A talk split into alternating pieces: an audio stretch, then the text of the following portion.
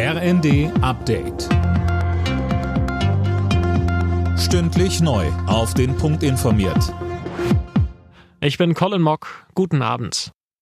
Bei der Deutschen Bahn drohen neue Streiks. Die Gewerkschaft GDL hat die Tarifverhandlungen abgebrochen. Das teilte der Konzern mit. Fabian Hoffmann, eigentlich sollte ja bis Sonntag ein neuer Tarifvertrag stehen.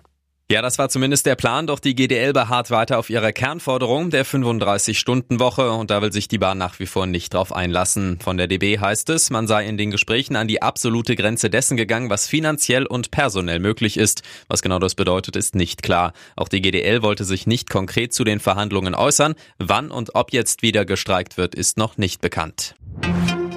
In der Wohnung der mutmaßlichen Ex-RAF-Terroristin Daniela Klette in Berlin sind schwere Kriegswaffen entdeckt worden. Auch eine Kalaschnikow wurde gefunden.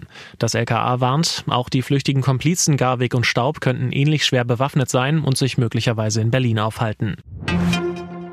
Es ist die alljährliche, einstudierte Propagandashow in Moskau. Russlands Präsident Putin hat seine Rede zur Lage der Nation gehalten und unter anderem wieder den Westen attackiert. Jana Klonikowski. Ja, er sagte, dass westliche Drohungen eine reale Gefahr eines Nuklearkonflikts schaffen würden. Sie sollten endlich begreifen, dass auch wir über Waffen verfügen, die Ziele auf ihrem Territorium treffen können.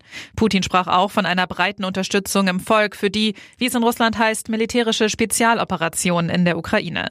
Generell gab sich Putin einmal mehr als Vater des Volkes, nicht ohne Grund. In zwei Wochen sind Präsidentschaftswahlen, bei denen die Russen aber keine wirkliche Wahl haben.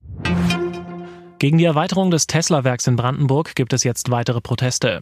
Umweltaktivisten haben ein nahegelegenes Waldstück in Grünheide besetzt. Unter anderem wurden Baumhäuser errichtet. Der US-Autobauer will für die Werkserweiterung Wald in einem Landschaftsschutzgebiet roden.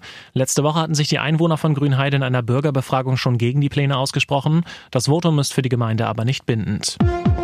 Alle Nachrichten auf rnd.de